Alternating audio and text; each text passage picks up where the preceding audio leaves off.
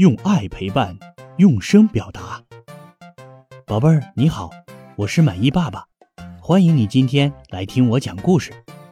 今天的故事名字叫做《大嗓门爸爸》。从前，在一个深深的山谷中，有一条蓝色的小河。在这条小河边，有一座简陋的小房子。里面住着小姑娘哈琳娜一家，他们的生活本来可以过得很好。哈琳娜很聪明，弟弟很乖巧，妈妈很幽默，可爸爸却总是打乱这平静的生活。因为爸爸从来不会像正常人那样说话。他只要一张嘴，就是在大吼大叫。我的靴子呢？我渴了。是谁把鞋子放在过道里的？鸡蛋煮的太软了。哈琳娜心里有点不舒服。一天晚上，妈妈给她讲完故事之后，问道：“你怎么不高兴啊？”爸爸每天都大吼大叫。哈琳娜小声说：“我觉得太吵了。”“嗯，也是。不过你还不知道吗？”妈妈说：“爸爸是个大嗓门。”“大嗓门？”哈琳娜很惊讶。“对，大嗓门。”“爸爸是怎么变成大嗓门的？”哈琳娜问。“这个问题可不简单。”妈妈想了一会儿，说：“爸爸的爸爸就是个大嗓门爸爸的爸爸的爸爸也是全市出了名的大嗓门。爸爸的家族世世代代都是大嗓门。如果你愿意的话，以后也可以变成一个大嗓门。”妈妈摸着哈琳娜的头说：“整整一夜，哈琳娜。”都没有睡着。第二天，一切还是像往常一样。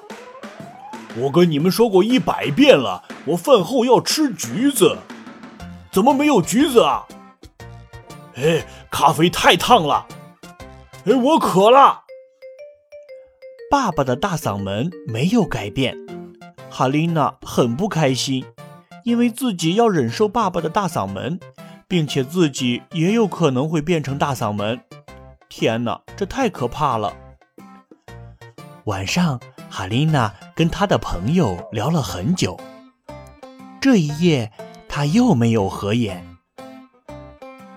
第二天早晨，哈琳娜做出一个决定，她准备了一个小箱子，装好了自己每天都要用的东西，然后她心情愉悦的。离开家了。嗯，我决定了，我不要变成大嗓门，我走了。弟弟沉默了，妈妈惊呆了，爸爸大喊起来：“呃，站住，不许走！”可是哈琳娜还是向他们挥手告别，走上了山坡。在山顶上有一座漂亮的小房子。哈琳娜鼓起勇气敲了敲门，开门的是一位阿姨。你好，我叫哈琳娜，我可以住在您这儿吗？哈琳娜说。你的爸爸妈妈呢？阿姨问。嗯，我的爸爸是个大嗓门。哈琳娜回答。哦，这样啊。阿姨说着，把哈琳娜请进了屋。哈琳娜的爸爸妈妈到处找他们的女儿，他们沿着小河找啊找，找了山上又找山下。爸爸很伤心，说话的声音也变轻了。我以后再也不大吼大叫了，他想，永远都不会了。只要哈琳娜能回来。一天天过去了。一月月过去了。这天下午，爸爸在一棵树上发现了一张海报，上面有他女儿的照片，上面有他女儿的照片。